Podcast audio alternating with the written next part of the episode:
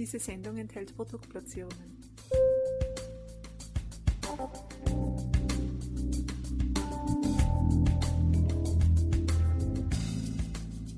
Herzlich willkommen, liebe Zuhörerinnen und Zuhörer von Balance Beauty Time. Ich begrüße euch recht herzlich zu einer weiteren Experten-Podcast-Episode.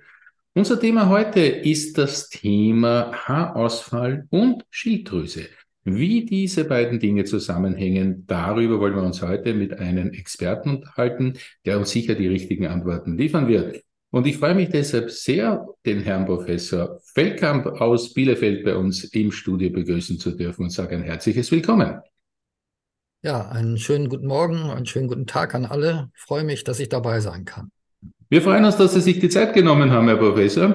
Darf ich Sie vielleicht am Beginn unseres Gesprächs ersuchen, sich mit zwei, drei Sätzen ganz kurz unseren Hörerinnen und Hörern vorzustellen?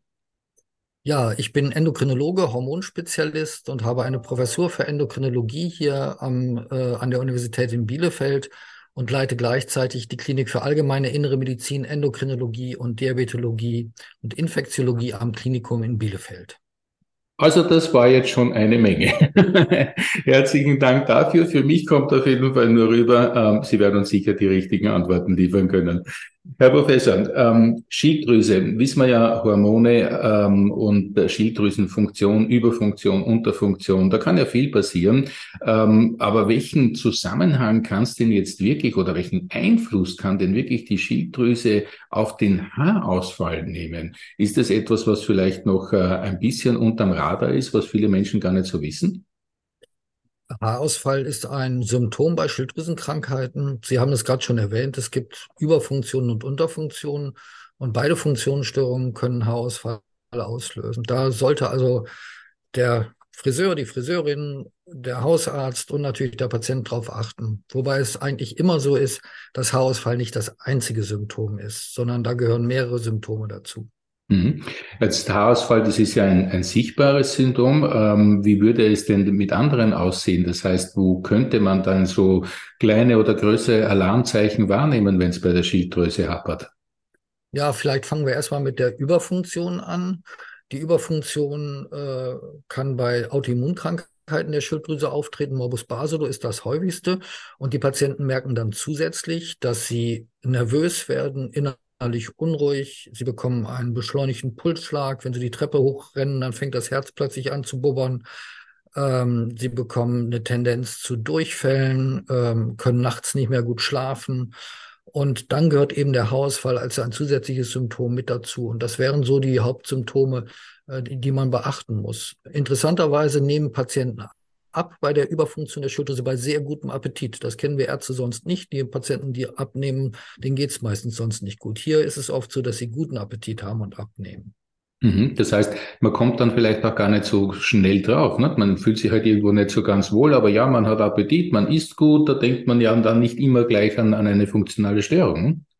Genau, also man sollte darauf achten, ob eben mehrere Dinge zusammenkommen, äh, Haarausfall plus eben vielleicht diese innere Unruhe, die Schlaflosigkeit.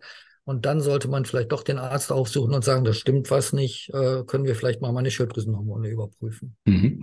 Wie, wie kann der Arzt da dementsprechend vorgehen? Ähm, wird das mit einer Blutabnahme gemacht oder was sind dann so die logischen Schritte, die dann der Experte oder die Expertin in Angriff nimmt? Also in der Regel sind das erstmal die Hausärzte, äh, die da aufgesucht werden. Der Hausarzt wird sicherlich nochmal nach den Symptomen fragen, kann dann aber eine Blutabnahme machen. Und da gibt es den TSH-Wert. Das das ist das Steuerhormon für die Schilddrüse. Und an diesem Wert kann man schon sehen, ob eine Funktionsstörung der Schilddrüse vorhanden ist oder nicht. Also das heißt, das ist eine, eine schmerzlose Feststellung sozusagen und eine relativ äh, genaue und zügige. Wenn man die Blutabnahme als schmerzlos äh, durchführen kann, dann ja. Davon gehen wir aus, dass Expertinnen und Experten das tun können. Ähm, Herr Professor, kommen wir ganz konkret zu der Thematik der Zusammenhänge des Haarausfalls. Könnten Sie so nett sein und unseren Hörerinnen und Hörern da ein bisschen detaillierter erklären, wie hier wirklich diese Funktionsstörungen auf den Haarausfall wirken und natürlich uns dann vielleicht auch noch die Frage beantworten können, was kann man denn da aktiv dagegen tun? Ähm, ja, äh, die äh, der Haarausfall ist äh, bedingt vor allen Dingen dadurch, ähm, dass an den Haarfollikeln, das sind also die Zellen, die in der Haut sitzen und die Haare produzieren, Da sitzen Empfänger für die Schilddrüsenhormone und diese Empfänger müssen halt mit normalen Konzentrationen von Schilddrüsenhormonen versorgt werden und dann wächst das Haar normal. Bei der Überfunktion habe ich es gerade schon gesagt, da kommt es zu einem beschleunigten Stoffwechsel und die Haare können dadurch ausfallen. Ähm, wenn die Haarfollikel zu wenig Schilddrüsenhormone bekommen, dann fehlen sozusagen die Nährstoffe für die Schilddrüsen, äh, der Schilddrüsenhormone auf die Haarfollikel und es kommt auch zum Haarausfall. Und dann möchte ich an dieser Stelle gerne ergänzen, die Zeichen der Schilddrüsenunterfunktion. Wir haben ja gerade über die Schilddrüsenüberfunktion äh, gesprochen. Die Schilddrüsenunterfunktion betrifft etwa zwei Prozent der deutschen Bevölkerung. Und die häufigste Ursache ist die Hashimoto-Krankheit, eine Autoimmunkrankheit, äh, die überwiegend Frauen befällt. Frauen sind zehnmal häufiger betroffen als Männer. Die Sexualhormone haben da sicherlich eine gewisse Rolle. Das haben wir noch nicht genau verstanden. Und die Zeichen der Unterfunktion sind so ein bisschen das Gegenteil von den Zeichen der Überfunktion. Man wird langsam, man wird depressiv gestimmt, man hat ein wahnsinnig hohes Schlafbedürfnis, der Stuhlgang ist eher verstopft, ähm, der Puls wird eher langsam und die Patienten bekommen oft so eine etwas teigige, etwas aufgequollene Haut, manchmal sogar Wassereinlagerungen und in dem Zusammenhang halt oft auch Haarausfall. Mhm. Und auch in diesem Falle ist es so, der Patient sollte dann den Hausarzt aussuchen, wenn solche Zeichen aufgetreten sind. Fragen Sie von überwiegend Frauen, die davon betroffen sind. Ähm, und ähm, hormonelle Aspekte spielen ja im Klimakterium oftmals auch eine Rolle. Hängt das damit zusammen oder kann es damit auch zusammenhängen? Ja, wir sehen schon, dass äh, im Klimakterium äh, auch diese Autoimmunerkrankungen wieder etwas häufiger auftreten. Das heißt, äh, die Hormone spielen eine Rolle. Wir wissen das auch von Kindern. Bis zur Pubertät treten diese Autoimmunerkrankungen bei Kindern, bei Jungen und Mädchen etwa gleich häufig auf. Und mit dem Eintritt in die Pubertät äh, beginnt es eben, dass die Mädchen viel häufiger betroffen sind. Das zeigt uns, dass schon ein klarer Zusammenhang mit den Sexualhormonen besteht. Mhm. Wenn Sie schon die äh, Wechseljahre ansprechen, dann ist es natürlich auch so, dass durch den Östrogenabfall äh, natürlich auch Haarausfall äh, vorkommen kann. Und wenn dann eine Schilddrüsenkrankheit dazukommt, dann kann das vielleicht für den oder diejenige Betroffene äh, besonders stark ausgeprägt sein kann natürlich dementsprechend dann sozusagen eine, eine Lawine im negativen Sinne lostreten. Ne? So ist das. Herr Professor, wir sprechen ja oftmals in unserer heutigen Zeit über die gesunde Ernährung, über den Einfluss, welche Ernährung auf unser Leben und auf unsere Lebensumstände hat. Wie sieht denn das im Zusammenhang mit der Schilddrüse und natürlich in dem Zusammenhang mit dem Haarausfall aus? Gibt es da auch einen direkten Zusammenhang? Ja, die Schilddrüse äh, ist auf Jod angewiesen. Jod ist ein Spurenelement, was benötigt wird, um Schilddrüsenhormone zu produzieren. Ähm, ohne Jod können Schilddrüsenhormone nicht produziert werden und ähm, die Schilddrüse hm, reagiert auf Jodmangel. Äh, sie kann sich vergrößern. Es können zum Beispiel sogenannte heiße Knoten auftreten. Diese heißen Knoten sind gutartig, machen aber eine Überfunktion. Und deshalb könnte man darauf achten, dass in seiner Ernährung möglichst eine gute gute Jodversorgung vorhanden ist.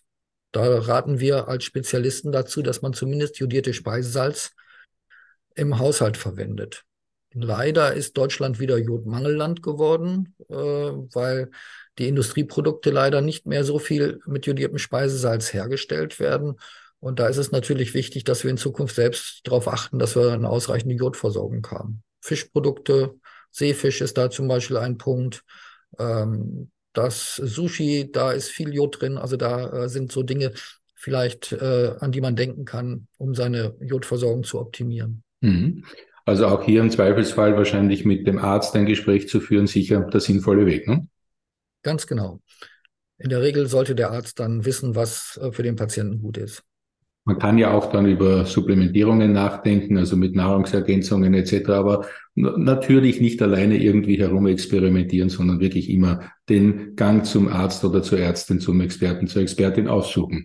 Ja, ganz wichtig würde ich vielleicht ganz gerne an dieser Stelle noch ergänzen, dass gerade Schwangere und Stillende einen besonders hohen Jodbedarf haben. Und äh, nach der äh, Schwangerschaft, wenn das Kind geboren ist, klagen ja auch viele Frauen über einen starken Haarausfall, weil eben da auch die Östrogene so stark abfallen und in Schwangerschaft und Stillzeit sollte die Jodversorgung besonders optimal sein. Da gibt es entsprechende Nahrungsergänzungsmittel in Kombination mit Folsäure, die die Schwangeren einnehmen sollten.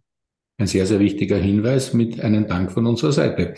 Herr Professor, was kann man denn tun, um seine Schilddrüse aktiv gesund zu erhalten? Gibt es da ein paar Tipps von Experten?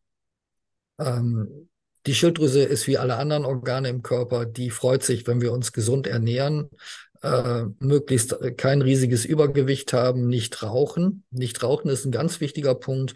Viele Schilddrüsenkrankheiten treten häufiger auf bei Menschen, die rauchen und treten schwerer auf. Also deshalb ist unser Rat auf jeden Fall Nikotinkonsum vermeiden und äh, sich sportlich zu betätigen. Aber das gilt für die meisten Organe. Rauchen ist aber das, der wichtigste Punkt eigentlich. Also ein äh, Punkt, auf den man ganz, ganz besonders achten sollte. Genau. Genau so ist das. Und da motivieren wir auch unsere Patientinnen und Patienten, das möglichst sein zu lassen.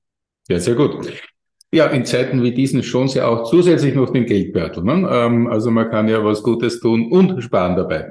Herr Professor, lassen Sie uns bitte noch am Schluss unseres Gespräches nochmal auf das Thema Haarausfall ganz explizit zu sprechen kommen.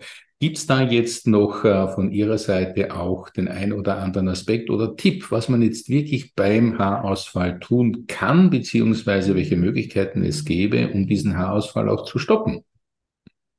Ähm, bei der Schilddrüse ist es sicherlich so, wir müssen erstmal drauf kommen, dass überhaupt die Schilddrüse die Ursache sein kann. Ähm, deshalb, äh, wenn mehrere Zeichen für eine Funktionsstörung der Schilddrüse da sind, äh, bitte zum Arzt gehen.